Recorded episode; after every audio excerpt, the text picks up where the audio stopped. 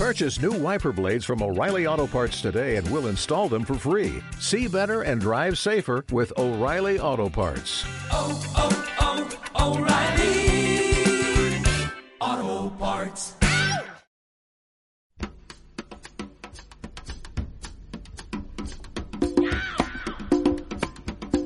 Simpatía por la industria musical con Carlos Galán en Subterfuge Radio.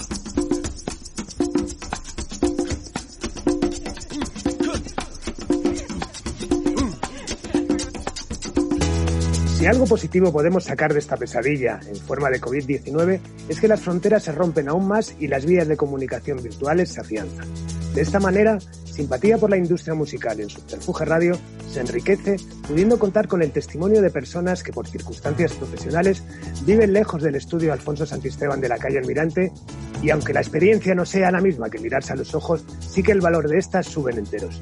Si en la anterior entrega contamos con la inestimable presencia de Jesús López y su apasionante carrera, hoy recibimos al que para muchos ha sido y es el gran ejecutivo del negocio musical a nivel mundial, conviviendo en ese Olimpo con el citado López, Íñigo Zavala, Rosa Lagarrigue, José María Cámara o el no suficiente reivindicado Tomás Muñoz. Empezó como artista, como autor, músico e intérprete de éxito, para luego seguir esa estela exitosa en los despachos de grandes corporaciones discográficas hasta el día de hoy, que es presidente de la Latin Grammy Foundation. Hoy tengo el inmenso honor de recibir en- de forma virtual en el estudio Alfonso Santisteban de Subterfuge Radio y en esta que se me antoja una nueva emocionante entrega de simpatía por la industria musical al maestro de maestros. Hoy recibimos a Manolo Díaz. Bienvenido, Hola, Manolo. Carlos. Gracias, Carlos. Muchas gracias por esa, esa excesiva y casi empalagosa presentación, no. porque yo no me la No. merezco, desde luego. Te la mereces totalmente. Aparte, bueno, no- eh, otras me ha costado más eh, darle forma, pero esta me ha salido totalmente fluida y eso es porque la tenía muy clara y, y era, era muy sincera. Bueno, lo dicho, bienvenido. Decía que, que positivar algún aspecto de este COVID-19 es la potenciación de este tipo de reuniones o encuentros virtuales, ¿no? Que, que supongo también tú estarás utilizando mucho estos días. Sí, lo utilizo todos los días, muchas veces, sí. Totalmente. Bueno, vamos a- al meollo. Bueno, naces en Oviedo y pronto te vienes a Madrid y con seis años te matriculas en el Conservatorio Musical. ¿Ya tenías antecedentes familiares? ¿Por qué esa Mi madre, mi, mi madre era profesora de piano Ajá. y mi padre era músico frustrado porque no había estudiado música, pero tocaba un montón de instrumentos. Eran muy aficionados. En Oviedo hay una- había una temporada de ópera muy, muy poderosa, muy, de muchísimo valor, y ellos estaban abonados a, a la temporada de ópera. A partir de los 17 años empecé a trabajar como comparsa en, en la ópera Oviedo, porque claro, para mí el tener un asiento en el Teatro Campamor era demasiado caro. Entonces, para estar cerca de los tenores y las sopranos, pues eh, trabajaba de soldado, de lo que disfrazaba, de cualquier cosa que me que había que estar en el escenario. Pero ya- que ya, ya estabas en Madrid, ¿no? También, o sea... no, no, eso lo hacía en, en septiembre. ¿Te acuerdas Ah. que cuando vacaciones, nosotros pasábamos las vacaciones siempre en Asturias, en Oviedo, ¿no? Oviedo y en, y en- y en Gijón y en Luanco. Y entonces las, las vacaciones de, de- de la escuela te- terminaban como en San Pedro, del 29 de, de junio por ahí, y empezábamos el 4 o el 5 de octubre. Eran unas vacaciones larguísimas en aquella época, las de verano. Y entonces todo ese tiempo yo estaba siempre en, Oviedo, ¿no? Y la temporada de verano Oviedo era alrededor de San Mateo, que es el 20 20 21 de septiembre, y en esa época era la, la ópera también en Oviedo. Entonces, por lo cual yo podía estar en Oviedo en ese, en ese momento, ¿no? Que tenía Porque- vacaciones, ¿no? En Madrid Claro. ya empiezas, con 16 empiezas ya tu primera aventura musical, digamos, que es Los Mágicos, ¿no? Con 16 Bueno, años. ¿eh? sí. Yo- yo- con los hermanos Picatoste, que luego estuvieron en, en varios, en varios grupos también, que han muerto los dos ya. Eh, pero sí, formamos un grupo que se llamaba Los Mágicos, hacíamos canciones de los King- Kingston Trio, algunas de Elvis Presley, y la verdad es que lo hacíamos muy, muy, muy lindo. ¿no? Solíamos íbamos a tocar en, en habitaciones donde había un poco de reverberación, como en los cuartos de baño. y nos sonaba muy rico, muy rico.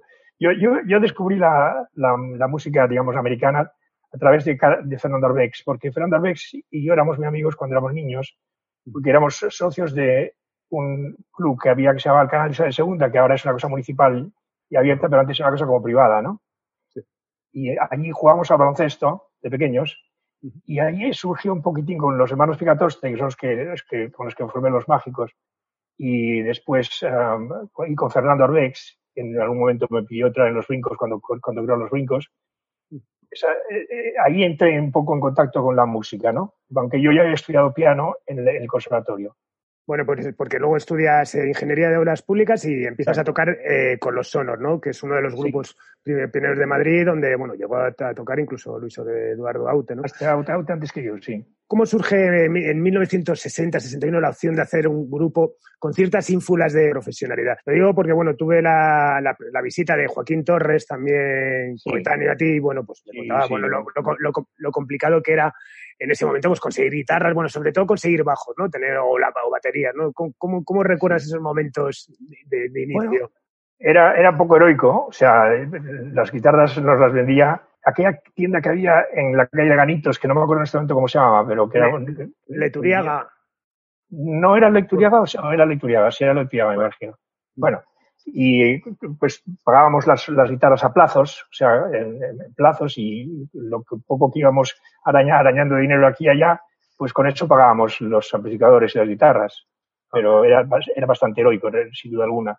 Lo que pasa es que nos gustaba muchísimo, o sea, en, en los Sonor, pues imitábamos a los Platters, porque los Sonor es un grupo muy interesante que- porque antes de los, no existían los Beatles y antes de los Beatles había pocos grupos que tocaban instrumentos y cantaban al mismo tiempo. Casi siempre eran vocales acompañados de orquesta, en Estados Unidos me refiero, ¿no? Sí. O, o- o instrumentales y acompañando a un, a un- a un lead singer, ¿no? Entonces, nosotros estuvimos muy influenciados en esa época por los Platters, de Platters, y ah, nos gustaba tocar y hacer armonías con las voces, ¿no? Eh, José Luis, ah, José Joe, Joe, Joe, ¿cómo se llama? El que estaba, tuvo unos pasos, eh, eh, era muy, muy buen músico. Eh, Joe González, Joe González. Ajá. Él, él estaba, él estaba en los Sonor también y Ajá. era el más músico de todos nosotros, el que más dominaba las armonías y, y- y fue el, el que más nos influyó, ¿no? Ajá. Carlos Vitar tocaba el bajo, que luego Carlos Vitar estuvo con otros grupos más también. Y por ahí pasaron unos cuantos al- importantes miembros de lo que luego fue el rock español, ¿no? O sea, que fue un, un núcleo desde que, del que surgieron luego muchas, muchas, Sí, muchas sí. bandas, ¿no? Pero fue heroico, como es lógico, y, y era pues una, una vocación que teníamos de, nos, nos encantaba jugar con la música, que es una cosa que yo siempre he dicho que, no sé por qué en España se dice tocar la música en vez de jugar con la música, porque en inglés se dice to play music y en francés se dice jouer, jouer la musique.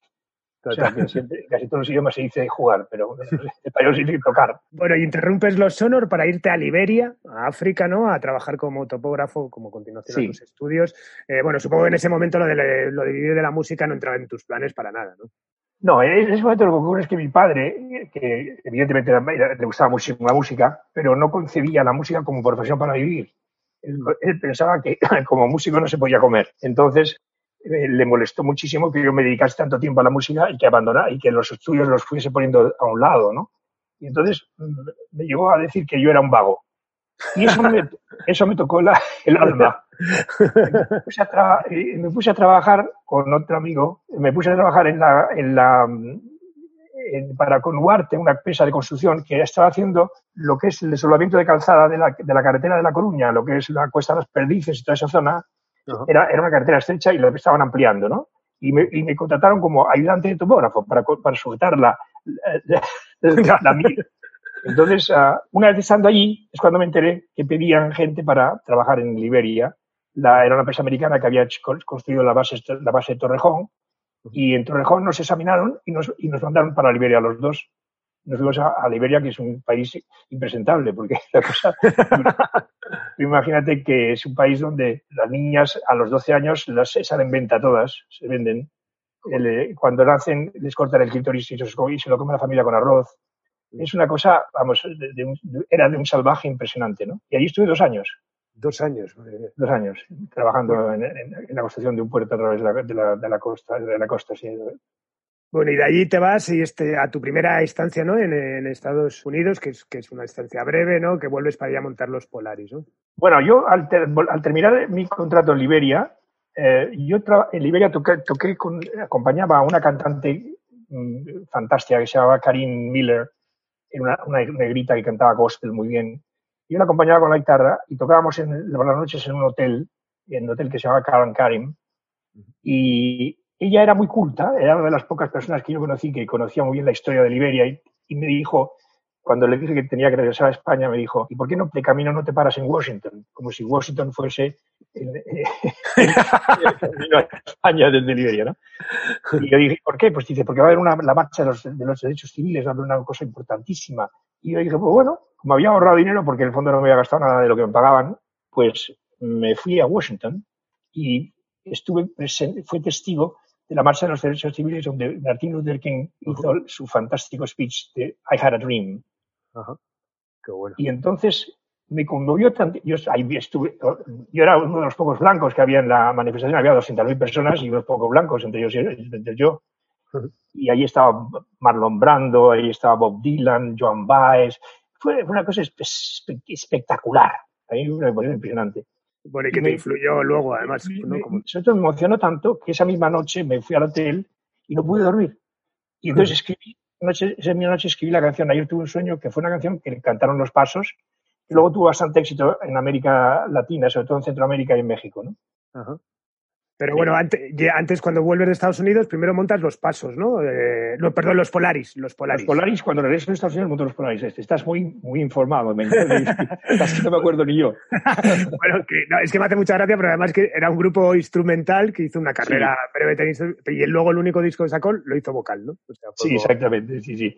Eh, fa- Estuve con los Polaris también, sí. Y, y después de los Sonor, en realidad, mi, mi grupo más importante fue los Polaris, con los que grabamos algunos discos para Columbia Española, ¿no? Columbia, la- Bueno, y en 1965 participas como compositor en un festival hispano-portugués que se celebra en sí, Aranda de Duero. Aranda de Duero. que que me hace mucha gracia porque queda segundo, co- como, eres como autor, una canción que defiende Sí, Diango, y bueno, sí. me parece muy curioso ¿no? que, que- que un certamen donde se valoraba la letra al igual que la interpretación, ¿no? Creo que ahora sería algo absolutamente insólito. Bueno, yo desde luego en todos los años que llevo en la industria nunca he visto eso, ¿no? Que, la, que se valorase la letra a la altura de la interpretación, ¿no? Sí, sí. Django, ese es el primer disco de Django. La primera grabación de Django es la canción Cuando la di, que, que yo le escribí para él. Y ah, tuvo un éxito fantástico él, pero lógicamente el, el festival estaba un poco amañado y entonces eh, se, se lo llevó Gina de Calderón. Ah, vale. y en, esa época- en ese momento ya separabas, o sea, tenía, te tocabas la guitarra y eso, pero separabas ya tú, o sea, tenías una carrera también como, como autor, ¿no? 100%. Sí, tenía que grabar, pero, pero estaba, estaba con el grupo y acompañaba, o sea, acompañamos a, a Django y a- con la orquesta y, y bueno, y- seguía con el grupo y seguía yo haciendo canciones. Empecé a hacer canciones para el propio grupo también Sí. y para otros, ¿no? Sí, que tienes además uno de tus primeros éxitos, ¿no? Que es Rufo el Pescador, que interpreta Maciel. Ma- Maciel pre-la la la. Siempre la la la y Masiel y Manolo Pela yo también la canto. Manolo Pela y Masiel cantaron un grupo pescado los dos. Ajá. Bueno, en esa época era muy muy normal, ¿no? Canciones que interpretaban varios y la grababan varios, varios Eso- es que la canción se presentó al Festival de, de Mallorca, un festival que había en verano en Mallorca, Ajá. y ganó el premio de la crítica. Y, y la cantó, la defendió en Mallorca mm, Masiel.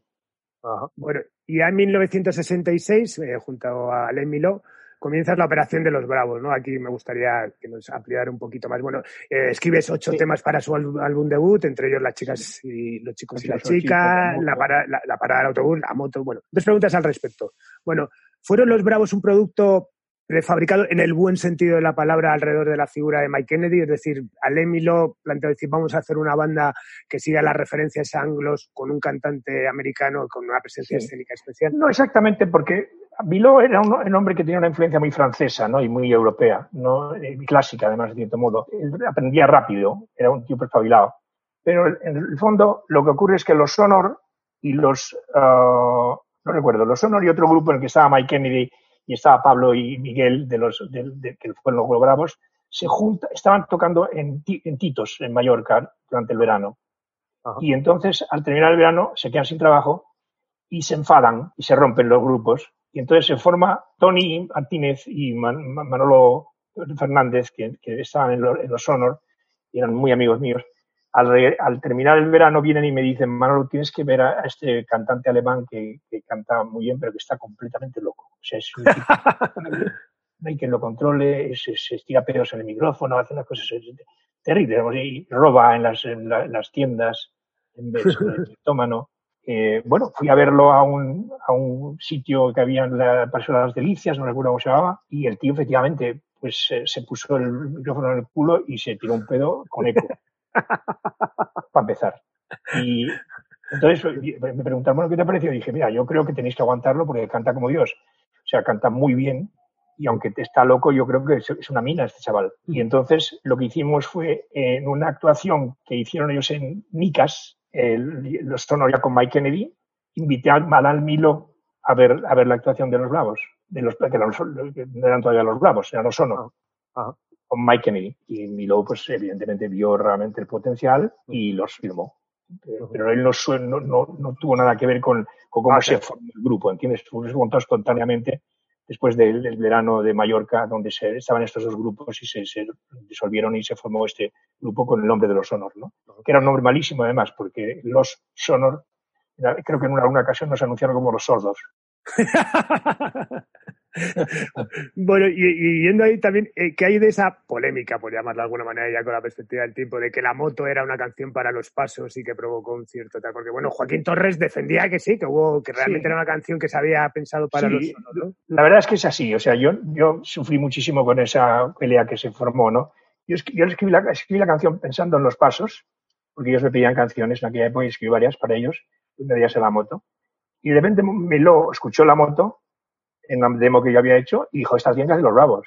La hicieron los bravos y entonces como Miló controlaba, yo tenía, yo había editado las canciones mías con Miló, él era el editor, pues pidió a la sociedad de autores que prohibiese cualquier salida de la canción antes de salir la que él quisiese que saliese, antes de la de los bravos. Y salieron prácticamente simultáneas las dos. Pero evidentemente hay que reconocer que la versión de los bravos es más comercial tiene, tiene ese sonido de moto, tiene, es, es, más fuerte, ¿no? Y ah. Mike, es, Mike es, realmente es muy fuerte. Mike como cantante en ese momento era muy bueno, ¿no? Sí, hace una interpretación. pero yo sentí muchísimo hacer el daño a los pasos porque los pasos era un grupo que, entonces eran amigos míos. Yo hice muchas canciones para los pasos, y que no me gusta decir sí, cuando lo del referéndum aquel que hizo Franco de sí, vota sí, vota sí. Y, y, les hice Voces de otros mundos y les hice Ayer tuve un sueño, El pobre. Eh, Ojo por ojo. Ojo por ojo, que me, por cierto, Ojo por ojo ha hecho Joaquín Torres acaba de hacer una remezcla de Ojo por Ojo que es fantástica. Fabulosa, la he escuchado, me encanta. Sí, sí, Ojo por Ojo es una canción que a mí me inspiró. Yo estuve en Nueva York un invierno, era cuando sonaba en, la radio, sonaba Black is Black de los Bravos, y sonaba también um, Good Vibrations de los Beach Boys. Y a mí Good Vibrations es una canción que me impresionó muchísimo, me marcó tremendamente. Y cuando después escuché Vibrations, yo compuse Ojo por Ojo, que de alguna forma, veladamente tiene alguna influencia de, de, de. Bueno, yendo a, a Miló, eh, como estamos aquí tratando también de reivindicar a gente de la industria, y desgraciadamente yo lo conocí tres meses antes de, su fallecimiento, por, por, me lo presentó Adrián Bogel, cumplí un sueño, pero en ese momento no tenía ni la idea de hacer esto si lo hubiese acelerado todo el proceso. Pero bueno, ¿cómo, ¿cómo, era el en Miló? ¿Qué representó? ¿Qué piensas que representó para ti realmente su presencia? A Miló, para Miló fue un, un enorme mentor para mí, o sea, yo aprendí muchísimo de él. Era un tipo que no necesitaba ni comer ni dormir, ni ir al baño. O sea, era una cosa marciano. Y era pues medio suizo, medio francés, eh, medio judío, medio no, pero era un tipo de, una inteligencia increíble y de, una gran cultura, ¿no? Y era muy audaz, tenía una gran audacia y entonces pues me enamoré de la, intelectualidad de, de, Miló y, de su capacidad de trabajo, ¿no? Que solamente volví a reencontrar luego con Tomás Muñoz, pero Miló fue realmente alguien que influyó muchísimo en mí y me ayudó muchísimo a madurar, ¿no? Era un personaje de, una gran valía a todos los niveles. Y que revolucionó un poco también todo, ¿no? O sea, revolucionó, y, o sea, porque es que firmó Bravo, hizo los Bravos, hizo los Conarios, hizo los Pop Tops. Sí, sí, sí. Vamos, se ha hecho cosas increíbles en aquella época. Sí, sí, sí. Yo ya te, tuve la, oportunidad de conocerle al final y tal, y, además me encantaba porque te había mostrado un entusiasmo absoluto por, por todo. Él no llegó a, triunfar porque él debería haber, lo lógico es que se hubiese convertido en un enorme imperio porque empezó muy fuerte. El problema que tenía él era un hombre que no se relacionaba bien con los demás, o sea, se enfadaba muchísimo y de alguna forma le fallaba la inteligencia emocional. Era un hombre muy inteligente, pero emocionalmente no tenía una buena inteligencia, no se, no se conectaba bien con la gente. Y era un poco marciano y un poco explosivo y se ganaba enemigos innecesariamente, ¿sabes? bueno, ya en 1967 llega en Sonoplay tu debut como intérprete, El Retablo, ¿no? Cercano a eso, lo que hablamos antes, ¿no? cercano a la onda crítica de los cantautores latinoamericanos. Eh, ¿Qué te da pie a hacer este disco? Creo que nos lo has contestado un poco, ¿no? Creo esa experiencia en Estados Unidos, ¿no? ¿Hay algún complemento social? Es decir, ¿querías expresarte socialmente o querías salir de ser era un, momento, era un momento en donde la canción catalana estaba en auge, el gobierno era una dictadura, yo estaba en contra completamente del gobierno, y no me parecía que vivíamos en un país lógico. Y era un cantante de protesta suave, porque evidentemente yo tampoco era, tampoco era un revolucionario. Lo que pasa que sí, me, me gustaba criticar un poco los aspectos de la sociedad española que me, parecían arcaicos. Y hice ese disco, se llama Retablo, donde pues hago una de caricatura de una serie de personajes típicos de la sociedad española, ¿no? Pero es un, es un disco que de alguna forma es ripioso, o sea, yo cuando lo escucho ahora, pues me, me, no, no, me gusta porque es tan es muy, muy ripioso muy, muy y, y, pretencioso, o sea, no, bueno, yo ahora que, ahora que, que he repasado, eh, bueno, he visto que sí que hay cosas que igual que sí que son un ejercicio de estilo tal, pero realmente hay, no sé, hay como posguerra incluso en el barrio de Dindas, no sé, me parecen temas muy, muy, muy interesantes, ¿no? O sea, que esa parte, bueno, en el barrio de Dindas toda la historia esa, ¿no? Que se iba a llamar en las calles de San Blas, ¿no? Y le sí, sí, lo censuraron y le hicieron cambiar el nombre, ¿no? Bueno, siempre, eh, yo siempre estaba un poco en la actualidad y tratando de, de contar lo que pasaba, o sea, cuando les hice para los pasos, no me gusta decir sí, claro que, no hablan nada para nada del gobierno, pero evidentemente era, inmediatamente era cuando las, paredes de España estaban empapeladas todas con el vota sí, vota sí, vota sí, que era un, fue un referéndum que se hizo Franco a sí mismo, donde, no se podía votar que no, se había que votar que sí. Entonces era un referéndum falso. Y, uh, y les hicieron, me gusta decir que la, la, censura no la captó. O sea, curiosamente no la censuró. Porque a mí me censuran un montón de canciones. Yo, yo, yo tengo una canción que a mí me gusta mucho, canté que se llamaba La Juventud tiene razón. Y La Juventud tiene razón fue censurada completamente, no se pudo, no se pudo sonar ni en radio ni poner en televisión. ¿Y cómo era el proceso de censura? ¿Era, eh, ¿Pasaba primero por SGAE, o sea, la registrabas y la misma entidad la pasaba por tal? ¿O, tú tenías que ir para como poder, autor? Para poder publicar la, los discos había que mandarlos primero a la censura, antes, de, antes de sacarlos. O sea, ya grabado, ya la grabación. Ya grabado, ah, ya grabado. Vale, sí, vale. sí. Vale, y, vale. y, y, y, pues te la censuraban para radio, para, no te la censuraban para sacarla en disco, pero sí para, para, para promoverla. Pero bueno, también, entonces ahí también habría un doble rasero, ¿no? Porque en esa, en esa época salieron cosas que ahora las ves y que se tenían un mensaje muy, muy explícito, ¿no? Sí, yo no sé cuánto tiempo duró eso. Yo, yo, yo te hablo de, de, de, esa coyuntura cuando yo hice la Juventud Tiene Razón, la censuraron completamente y tuve problemas con eso. Me, lo que hice fue en un festival que pasaba en, en, en Eurovisión y, que España con, se conectaba, eh, donde también actuó Masiel, en Lugano, pues participé yo en ese festival y la canción sonó en España a pesar de que la censura no la dejaba sonar. Se coló por a través de Eurovisión, ¿no? Pero de todas maneras no pasó nada. O sea, no fue, no fue un éxito ni nada. Bueno, después de toda esa época reivindicativa, no llega a lo que para mí es el momento más chiflante de, de, de, de tu carrera como artista, ¿no? Que, que, es la canción ficción, ¿no? editada por Sonoplay, ah, con, una portada flipante que la veía el otro día y digo, que es una maravilla, muy pop art, ¿no? con todas esas viñetas sí. a, de cómica lo Barbarella y que, sí, y que llevan los temas Los marcianos y el laboratorio, que hablaban sobre una posible invasión extraterrestre y una revolución cibernética. ¿Te interesaban realmente esos temas o buscaste bueno, uno para hacer un disco conceptual? No, eh, yo en esa época estaba muy de moda la ciencia ficción en literatura, o sea, se leían bastantes cosas de, de, de, de moda un poquito, ese tipo de libros. Y entonces, de alguna forma, pues yo conecté con ese, con ese, con esa moda y, y, y, leí varios discos, varios libros de ciencia ficción y de alguna forma me apeteció hacer algo relacionado con la ciencia ficción en canción, que era lo mío, ¿entiendes? No, no ni más ni menos. No, no, y quedó un disco fantástico, a mí me, me, me encanta.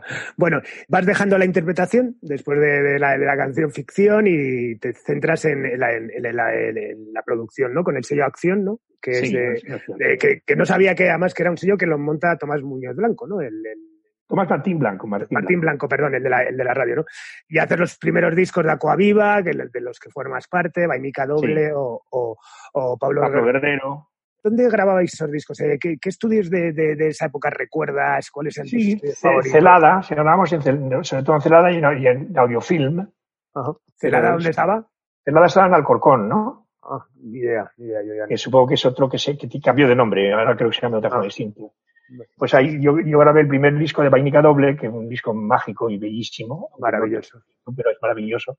Pablo Guerrero era un buenísimo productor. Grabó también conmigo la, la, primera versión. Luego la he vuelto a grabar varias, varias veces. pero evidentemente esa canción mágica para mí es una de las mejores canciones que han escrito en los últimos 50 años. O sea, a cantar me encanta, es una canción bellísima, bellísima. En esa época los, la- la- los propios eh, compañías no tenían o sus estudios o estudios con los que trabajaban habitualmente. Sí, Isfagos tenía su propio estudio, pero otras compañías no tenían estudio. O sea, unas sí tenían y otras no tenían. No, no- no era- Columbia tenía, Columbia tenía en la calle Libertad un estudio Sí. y, y ah, Isfagos también lo tenía. Y no sé, creo que Philips también tenía, tenía sí, que había sido de RCA antes. Yo grabé un disco con los mágicos o con, no, con los Sonor, creo que no en, en, la- en lo que era la RCA entonces, que estaba ahí en la Avenida de América. Sí. Ajá. Sí, bueno, y luego tuvieron el estudio lo de, lo de la Avenida de los Madroños, o sea que sí Sin duda, hubo sin duda, sin duda, sin duda. Bueno, ¿y llegasteis a coincidir con tu época de, pro- de productor con, con gente como Trabuchelli o como Waldo de los Sí. Ríos? Sí, con Trabuchelli muchas veces. eh, Trabuchelli era un fenómeno, era un grandísimo productor. Pues me ayudó muchísimo porque hizo arreglos de canciones mías que fueron fantásticos, pues sobre todo para los pasos, ¿no? Las canciones, la, la moto, la- Voces de otros mundos, eh, Ojo por Ojo. Todos los arreglos están hechos por Joe González, que es el pianista que era de antes, que está en los pasos y que es el pianista y, el cantante, y es el, más músico. Pero Trabuchelli, en la cuestión de sonido y en la cuestión de mezcla y todo eso, y, en la cuestión de seleccionar el repertorio, tenía un, gran, un gran olfato para, la música. Y, ¿Llegasteis a grabar en Torrelaguna? Sí, yo llegué a grabar una también, sí, en, en- en- en el, estudio de Xbox, sí. No recuerdo exactamente qué grabé allí, pero he grabado allí. sí. ¿Y había en, en esa época algún tipo de rivalidad entre, entre, entre productores, por ejemplo, entre los grandes productores arreglistas como podían ser Trabuchelli y Waldo, o Waldo de los Ríos? ¿Recuerdas que en ese momento había un, esa tendencia siempre de las dos Españas a que hubiese dos, dos, un rollo Sí, pero yo, yo no lo sufrí eso, yo, yo no sufrí eso. Yo en realidad iba un poquitín a mi aire. y yo realidad, muy joven. sí, era muy joven ¿no? y no, no sufrí esas, esas tensiones y de alguna forma pues me aproveché cuando pude de ellos y luego también pues utilicé mucho a Juan Carlos Calderón, utilicé mucho a Pepe Nieto, utilicé mucho a Ramón Farrán y eh, con ellos pues ellos me ayudaron, hicieron arreglos y y hacía producciones. Lo de Agua Viva, por ejemplo, se hizo con Juan Carlos Calderón y con, y con Ramón Farrán, el primer disco de poetas, de poetas andaluces, ¿no? que es un disco muy underproduced, pero muy emotivo, ¿no? Y luego los, de- los demás discos ya de Agua Viva, el Apocalipsis y, y el- la, la Casa de San Jamás, eh, los hice con Pepe Nieto. Trabajé mucho tiempo con Pepe Nieto, que, me, que formamos un tándem muy, muy, muy bueno, ¿no? Él y yo. Un grande. Bueno, en 1972 grabas tu último disco oficial, ¿no? A Divided Family, compuesto Sí. en inglés, dedicado a políticos del siglo XX, que fue censurado también durante muchos años. Sí, eso fue. La, la verdad es que viendo un poco antes, ¿no? ¿no? Sorprende un poco tu, tu, tu compromiso tal y con políticos, o por lo menos de pensamiento, ¿no? Y la continua censura, ¿no? Porque hemos visto un montón de casos, ¿no? Eh, pero Claro. digamos que a posteriori, cosa que creo que no te importa lo más mínimo, eh, no has entrado nunca en la lista de, de, de- de cantautores, digamos, reivindicativos de, No, de la época, ¿no? No, porque me sorprende porque, bueno, me leí, que luego hablaremos de él, eh, sí. las memorias de, Tomás Muñoz, ¿no? Que comenzó siendo un maoísta convencido, ¿no? Antes de... Sí, sí, sí. Lo que pasa que, bueno, Tomás, que es gran mentor, yo soy al- alumno y discípulo de Tomás Muñoz, y me considero así, y lo, lo digo abiertamente. Tomás, eh, desde un punto de vista político, pues se fue haciendo cada vez más capitalista, porque en definitiva, pues le gustaba vivir bien y, le- y- y de alguna forma, pues te- trabajaba en la CBS y en empresas que son todas ellas muy símbolo- símbolos del capitalismo, ¿entiendes? En, todo- en toda su estructura y en todo lo que hacen. Bueno, y que estuvo además en China y... Pero él, él sí, él, él tenía una, de joven fue, fue más revolucionario y de- estuvo en China y era más izquierdoso y peleó y huyó de España para no hacer el servicio militar y hizo cosas verdaderamente hero- heroicas. Totalmente. Pero luego, luego cuando ya se integra y bueno, trabaja para, con Warner y luego entra en la CBS y dentro de la CBS tiene una carrera fantástica, pues hombre, se va, se va haciendo como, como en el fondo un poco nos ha pasado un poco a todos, nos íbamos ido acomodando a lo, a lo- a lo que hay y, eh, y en definitiva, pues claro, tampoco puedes presumir mucho de revolucionario cuando trabajas con CBS. porque Está claro. revolucionario. Bueno, hablando de Tomás Muñoz, que como decías es tu gran mentor y en 1977 empiezas tu carrera de, de ejecutivo, ¿no? Concretamente en CBS como director del departamento internacional, ¿no? Ya me imagino que antes, por toda tu faceta de intérprete de músico autor, habías tenido mucha relación con compañías. eh, Sí. etcétera. ¿Ya te habían tentado o fue realmente esa primera oferta de Tomás la que te convenció para decir voy a probar en, en este campo? Yo estaba trabajando en ese momento para Discos Acción, la- la- la- el sello este que tenía la SER, ¿no? Lo de Tomás Martín Blanco, que dijiste antes.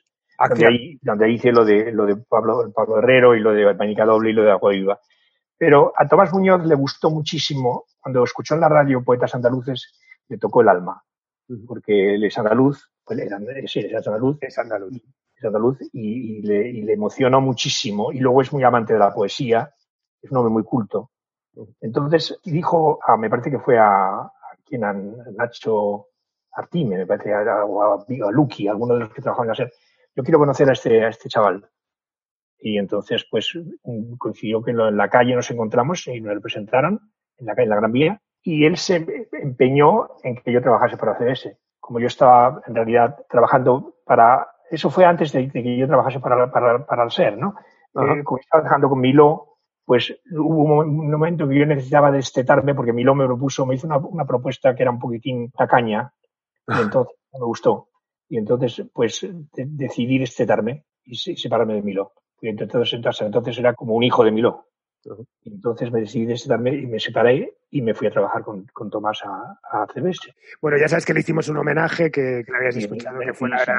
Fue una, una, una pasada. Ya te digo, no tuve, yo no tuve la oportunidad de, de conocerle en persona, pero siempre le, le- le he admirado y sobre todo a base de, de- de cómo la gente habla de él en, en- en la- en casi todas las entrevistas, ¿no? Al final era alguien, una persona muy, muy recurrente. Hay tres pilares dentro de las entrevistas que es, eres tú, es Tomás Muñoz y son las reuniones de José María Cámara los viernes por la tarde Claro, en claro. RCA. O sea, son los tres, las tres José María tiene una carrera brillantísima también.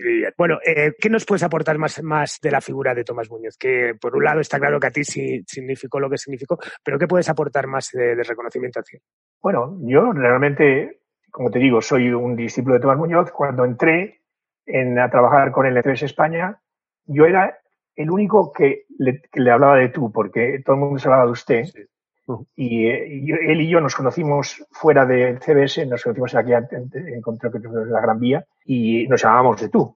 Y entonces, cuando yo entré, le dije, oye, te tengo que llamar de usted, porque todo el mundo llama de usted. Me dijo, no, pero no vamos a, no vamos a cambiar eso ahora, nos llamamos de tú, no vamos a llamar de tú.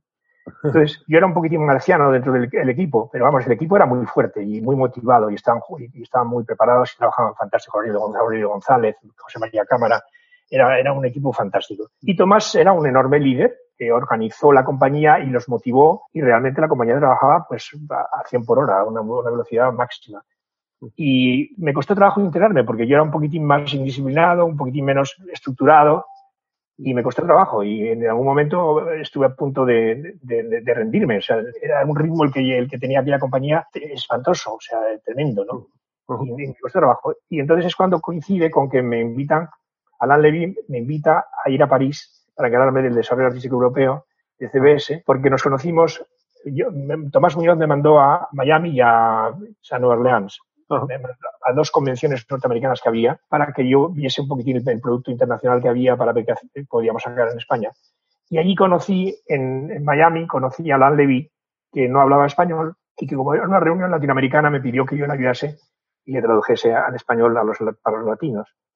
Entonces, ahí nos volvemos a encontrar la vez en New Orleans, otra vez Alan Levy y yo, y de repente Alan Levy, Peter de Rusmond, que era el jefe de Tomás Muñoz y el jefe de, de, de Alan Levy, el presidente para Europa, dice, Peter, yo quiero que Manolo Díaz venga a París. Y Peter le dice, bueno, déjame que se lo pida a Tomás. Y le- entonces Peter le llama a Tomás y le dice, Tomás, necesito un favor personal. Y Tomás dice, tus deseos son órdenes. Creyendo que le había, pedido una, una criada española o que me iba a pedir yo para para veranear en España. Y no quiero que Manolo Díaz venga a París. Y, y ya no pude decir que no. Y, y al final pues, no le gustó porque Tomás no quería que yo me fuese, pero de repente pues conseguí irme y me- eso me salvó.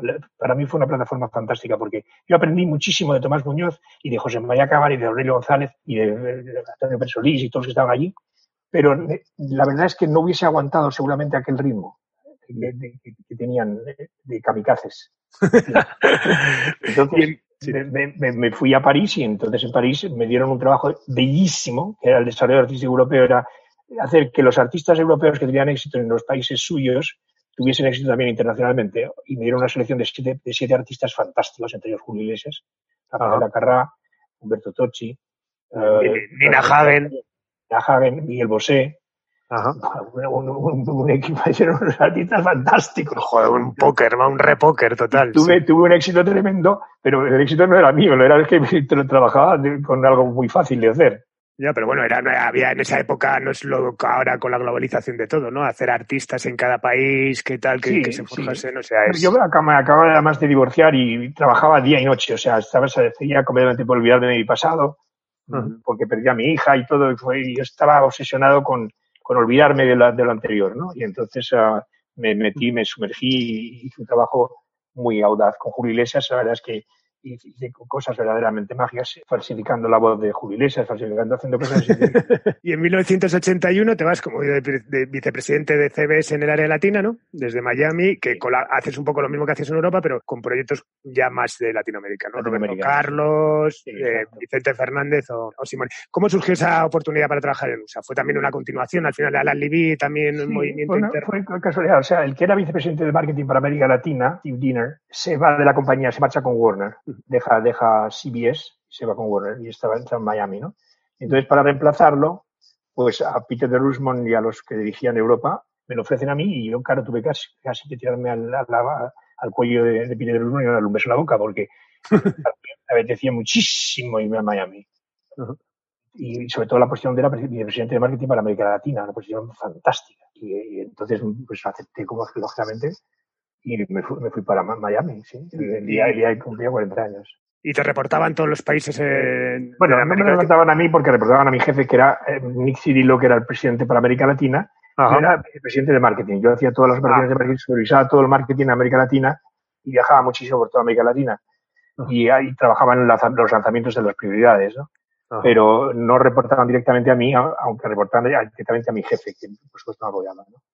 Bueno, y en 1985 vuelves a España para presidir a, a- para presidir CBS. Tomás Muñoz, él lo deja en el 80, ¿no? O sea, hay un hay un Él lo dejó antes, eh, a un, sueco había antes, que sea Steve von Bar, creo.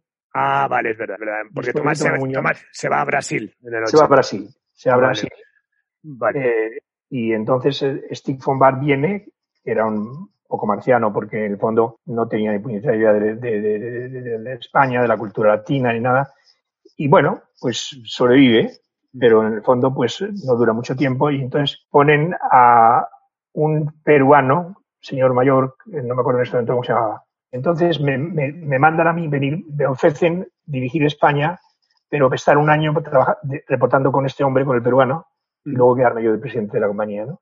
Y, lo acepté, lo acepté y me vine a España y tuvimos un periodo muy exitoso, afortunadamente, en España de esos años, ¿no? Sin grandes aspavientos, pero fue una, una época muy, muy importante y muy exitosa. Bueno, y que se te reconoce a tal nivel, ¿no? Que cuando la compra de CBS por parte de Sony te hacen responsable de, de Sony a nivel Europa, ¿no? O sea, joder, es que Sí. menudo, car- menudo carrerón. Yo es que de verdad estaba redactando esto y digo, joder, es que, bueno, Bueno, que este yo programa sirva para sa- sacar pecho por gente como tú, ¿no? Es que es absolutamente increíble. Carlos, yo, yo he tenido muchísima suerte, de verdad. Te digo verdad. Yo, yo- mi mérito es muy pequeño. Es mucha suerte. Es No, estar siempre en el sitio, en el momento adecuado, en el lugar Claro. adecuado. Y por supuesto verlo pasar. Verlo pasar, que es lo también importante, porque la suerte, si no la ves pasar, no la, no la- no la enganchas. Pero yo he tenido mucha suerte.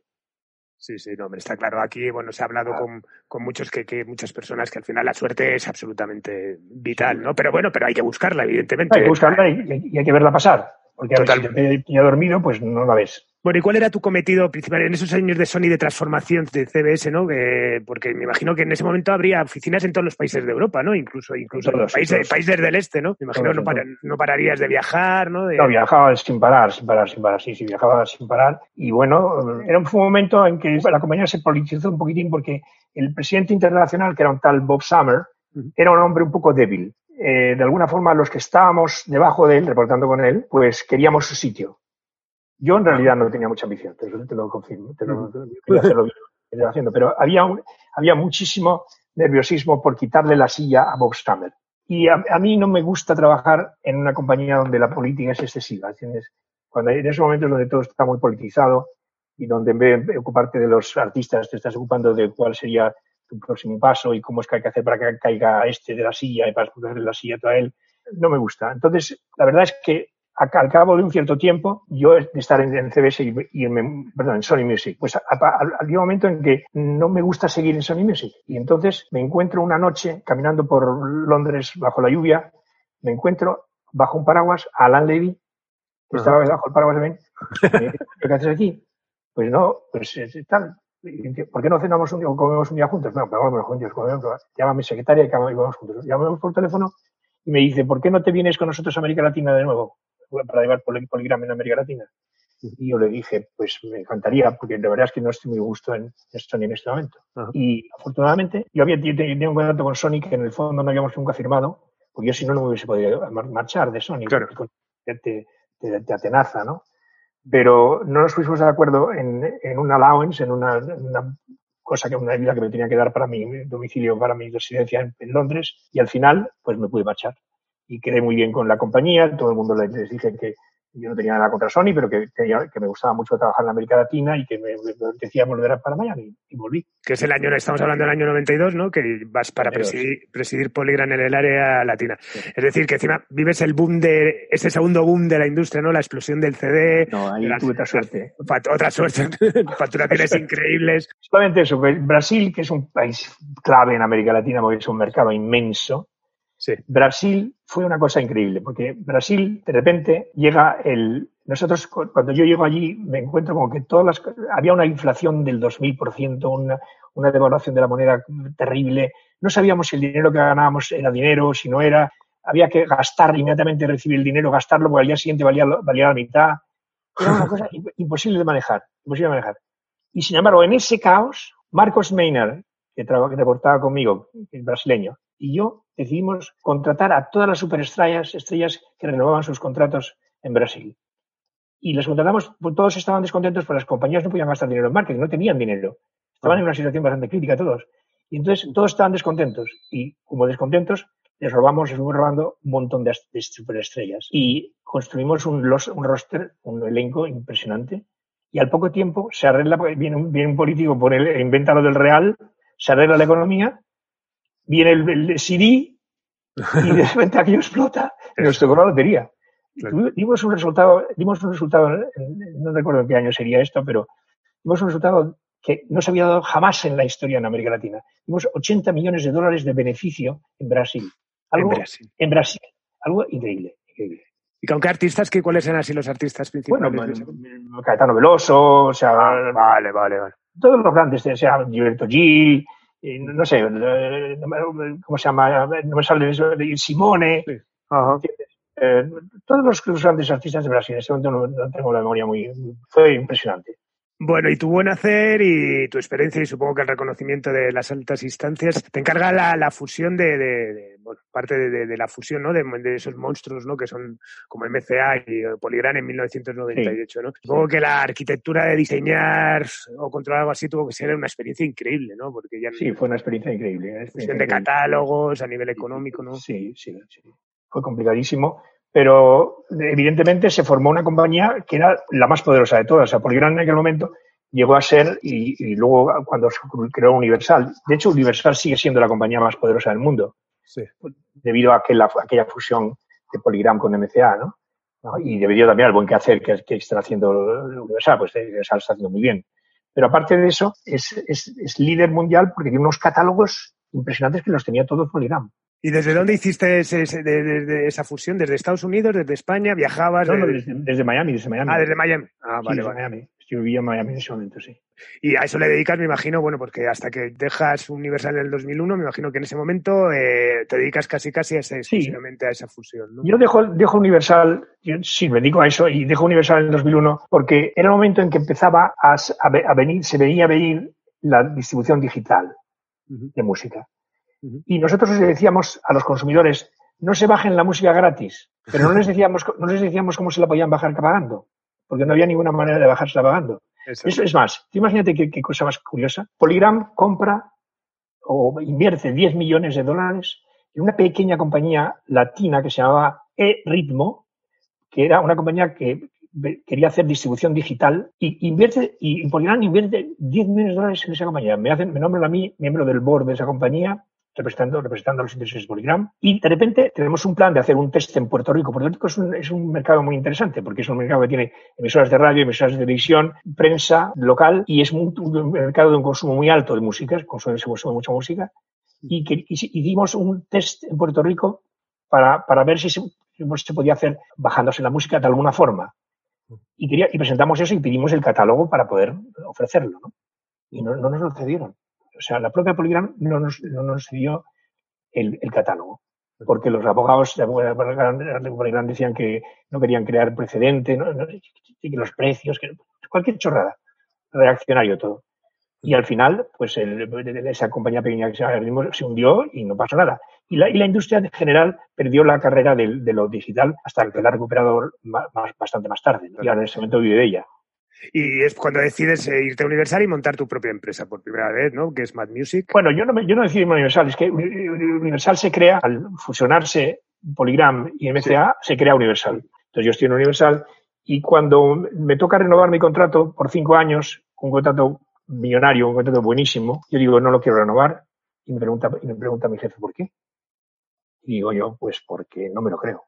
Porque esto de lo digital viene y no estamos haciendo absolutamente nada, lo estamos aportando y es una locura. Y me, y me dice él, "Hostia, ¿y tú te crees que yo me lo creo? Digo, pues no sé. Dice, dice, pues yo, yo, no, yo tampoco me lo creo, pero quiero morirme volando en primera clase. o sea, porque tu constitución. Entonces me fui. Me fui, me tomé un tiempo sabático, eh, renuncié a un, a un contrato millonario que, que hubiese sido muy beneficioso para mí, pero no, no, no, no- podía hacerlo, no me gustaba cómo estaba la, la situación. A poco tiempo de dejarlo, me- la, la Academia Latina de la Grabación, lo que es hoy día Laras, lo que es la, la, la, que- hace el Latin Grammy que se estaba creando en ese momento, me nombra chairman, o sea, presidente del consejo directivo del, del board de, de- de la Academia Latina de la Grabación, y fui el primer presidente del, del consejo ejecutivo, o sea, del board, elegido por los miembros, y estuve pues como dos años como presidente ejecutivo de eso, y cuando estaba haciendo eso, me pidió Alan Levy que le ayudase en, en España con EMI, y es cuando dejo, la, dejo lo de la academia y me voy con EMI, me vengo con EMI para España, ¿no? Es mi última etapa en una gran compañía. Que estaba agonizando, porque en realidad el problema es que con la fusión de las compañías, con, con Polygram habiéndose fusionado con MCA y Sony es- estando muy fuerte, Warner y EMI eran las dos más débiles y estaban condenadas a fusionarse. Una iba a comprar a la otra. Y entonces Alan Levy, que era el presidente de, EMI, no quería que lo comprase Warner y entonces nos, nos, nos- pide unos resultados imposibles. Para tengo que meter discos en el corte inglés el, el- el día 29 de, o 28 de febrero, que es el último día del año fiscal, le meto 100.000 discos al corte inglés y el día primero de marzo me los devuelve el corte inglés. Llegan a salir del, del almacén, sí. Sí, salieron del almacén y, y salieron y, y volvieron a entrar. Claro, claro. O sea, todo legal. ya, ya. Sí, sí, no, claro, claro. Una gran cagada. el próximo año empiezas con una pérdida ya tremenda, nada más empezar. Y todo era para mantener los, los valores de las acciones de, de EMI lo más alto posible. Luego viene Terra Firma que se queda con EMI y, y la termina de cagar. Y bueno, ya dejas entonces EMI, sigues con la- los Grammy Latin, sigues con tu empresa que te, te dedicas, ¿no? De consultoría para Sí, entretenimiento. consultoría, sí, sí. que es, que es Mad Music, e incluso entre el 2011 y el 2012 presides la Fundación Neymar. Sí, me, nom- me- me nombraron miembro del, del patronato de la Fundación Niemeyer en Avilés, en Asturias, que era un proyecto muy bonito, que estaban haciéndolo muy bien. Y de repente cambia el gobierno en Asturias y entra un partido distinto eh, a los socialistas y entonces pues se lo cargan. ¿no? O sea, es que es una cosa tan compleja que no te lo puedo contar. Pero lo destruyen y yo me salgo, lógicamente, corriendo, espa- espantado. Sí, empezó muy bien siendo, siendo un referente, ¿no? No, es que era que los espectáculos que había en, en, en Avilés, a la Avilés vin- vino- vinieron espectáculos que, de- que no llegan ni a, a veces ni a Madrid. ¿Entiendes? Cosas impresionantes se hicieron. Lo que pasa es que los políticos co- todos tienen de autodestruirse unos a otros y estás en la pelea y al final lo han destruido. O sea, se ha convertido en la casa de la cultura. Totalmente. Bueno, y hasta el día de hoy que presides la Latin Grammy Cultural Foundation, Cultural Foundation, sí. que precisamente cuando concertábamos esta, esta entrevista me decías que estabas inmerso un poco en la reconstrucción, ¿no? De, de, de- de esta, ¿no? Sí, sí. La, la Latin Agricultural Foundation es una es un trabajo bellísimo. Es una damos uh, 44 becas para estudiantes, estudiantes muy talentosos latinos uh, que tienen dificultades financieras y que quieren dedicarse a la, a la música y, estudiar en una universidad donde pues eh, no tienen los, los- los recursos para poder pagarlo. Entonces, damos 44 becas. Una, una damos de, 100, de 200 mil dólares cada año, 200 mil dólares, que financia cuatro años de estudios para hacer un bachelor en Berklee College of Music, en Boston. Boston. y damos luego tres becas de 100.000 dólares y damos 10 becas de, perdón, 40 becas de 10.000 dólares cada año. Tenemos ya 260 y tantos becados, todos ellos haciéndolo brillantísimamente, son genios, están optimizando su talento en, estas escuelas fantásticas que ellos eligen y es un trabajo realmente impresionante. Yo estoy orgullosísimo de lo que estamos haciendo. Qué bueno. Bueno, ¿y, eh, ¿y qué importancia le das ahora a los, a los Grammys, a los Latin Grammys, no? Porque han cogido una dimensión increíble, vamos. De hecho, hay Increíble, gente increíble, que, ¿eh? que- que casi supera a los, a los, a los La normales. Academia, los la Academia Latina de la Grabación que dirige Gabriela Baroa lo ha hecho muy, muy bien. Han, han- sido muy, muy prudentes en, en su crecimiento, lo han controlado muy bien y hoy día tienen una credibilidad increíble y eh, tienen un acuerdo con la compañía de televisión de aquí de Univision en Estados Unidos fantástico que les financia realmente sus operaciones y es, se está convirtiendo en algo como obligatorio porque ya cuando un artista ha ganado un Latin Grammy se dice Pepito González, ganador del Latin Grammy. ¿no? Es, como forma parte un poco de su apellido y se enfadan muchísimo cuando no lo ganan. Sí, sí, no, no. Y de hecho, bueno, aunque, aunque sea el mejor artwork de la carpeta, vamos, o sea, sacan pecho Sí, sí, como... sí, sí, sacan pecho como sea, sí, sí. No, no, es fantástico, o sea, es, es, es una cosa difícil de entender porque es un poco inmaterial, pero evidentemente tiene un valor enorme hoy día para como prestigio para los artistas que, que se ganan el Grammy. Bueno, si tuvieras que destacar tres hitos, nos has dicho mucho, es, eso, es una pregunta un poco a veces butada al final, pero bueno, tres hitos de tu carrera a nivel global, ¿de qué te sientes especialmente orgulloso? Yo creo que me siento muy orgulloso de. He tenido básicamente cuatro mentores, cuatro personas que me han ayudado muchísimo. Alain Miló fue, un- fue el primero, con él aprendí muchísimo. Mi gran maestro fue Tomás Muñoz, del que soy oficial discípulo de él, alu- alumno y discípulo. Y luego me, me ayudó mucho en mi carrera siempre mi, mi buen quehacer con Alan Levy. Y, y últimamente, pues a Rafael Álvaro en la fundación también me ha ayudado muchísimo. Me ha, dado este regalo final, de, que es la guinda de mi carrera, que es la Fundación Cultural Latin Grammy, que para mí es, pues eso, es como el lazo, el, el lazo de la tarta, ¿no? Y entonces, la verdad es que se lo agradezco muchísimo. Pero yo, lo, lo- lo que, como te dije antes, yo lo que más subrayo de mi carrera es que he tenido mucha suerte porque he estado en el momento adecuado, en el lugar adecuado y porque lo he visto pasar. Yo creo que no tengo tanto talento, lo que tengo es sentido común y luego, de nuevo, mucha suerte. Bueno, hacemos esta entrevista en plena crisis de- del COVID-19. Eh, si te pidiera hacer un diagnóstico de lo que tú esperas a medio largo plazo de qué, qué va a pasar después de esto. Bueno, yo creo que van a cambiar muchas cosas, lógicamente, pero lo que, lo que está claro, hay una cosa que sí va a ocurrir que ya, ya era importantísima, pero que evidentemente ahora es inevitable, es la, la comunicación digital, o sea, todo lo que es online. Porque los que no la usaban, la están usando. Yo no sabía conectarme por, por Zoom hasta que vino esto. Yo creo, que- creo que Zoom ni existía a lo mejor. No, no, cre- cre- creo que pasó, creció un 10.000%. Era, tenía Exactamente. 20.000 usuarios a millones, claro. Y luego, con toda la crisis que hay, porque los artistas no pueden tener conciertos, porque no, no- no- no- lo, lo físico está completamente boicoteado, pero sin embargo, toda la distribución digital de música se ha eh, eh, esti- estimulado muchísimo con, con- con el coronavirus, porque la gente está en casa y, y se baja música y escucha música mucho más que antes, Sí, sí, sí. porque tienen más tiempo, pues están más, más pegados a un, a un computer, a un Mm. teléfono, Y gente además que, no, que, no- que antes no consumía la música así, que lo consumía. como hablabas tú del Zoom, también hay gente, yo conozco gente que, que, que, o que era muy También. integrista y que solamente escuchaba eh, vinilos o CDs y tal, y que de repente Sí. que eran como anti tal, y ahora es como, claro, lo descubres y te quedas, evidentemente. Claro. O sea, la- la- la gran- yo creo que lo, lo que más nos va a afectar y lo que nos está afectando ya y nos está beneficiando es la, la distribución digital y todo lo que es la comunicación online. En ese sentido, la música se va a beneficiar muchísimo de eso y veremos a ver lo que pasa con los que controlan todo eso, porque eso- esos son los más peligrosos. Totalmente. Ahí está, estamos en sus manos, eso es. Bueno, Manolo, ¿para cuándo un libro? No, no, no, no, no- no creo que voy a hacer eso, no, no, no sé. no. Conozco, sé muchas cosas que son un poquitín pe- peyorativas y un poquitín trampa, tramposas y, y no me gustaría molestar a nadie. ¿no? Yo, sé- yo, yo no he teni- yo he tenido la suerte de, de tener pocos enemigos y de alguna forma pues me, me siento muy, muy amigo y admirador de todos los que han colaborado en estos últimos años conmigo en la, en la industria musical. He tenido, he tenido grandes amigos, pero siempre buenísimos colaboradores y gente a la que admiro de verdad. Totalmente. Bueno, bueno, Manolo, pues bueno, tenemos que terminar.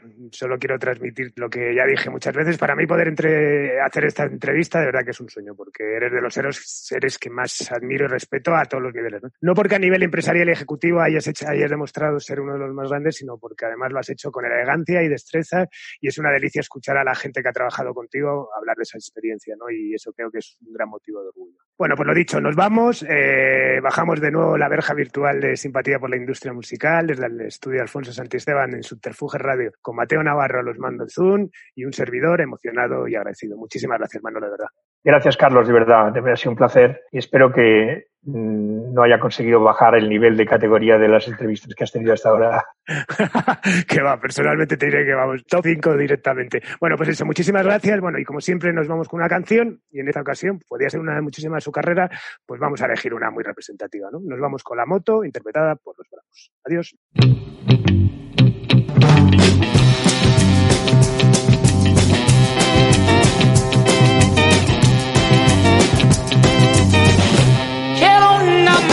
Moto regolata que me sirva para correr y quiero una camiseta. Que tenga el número 10.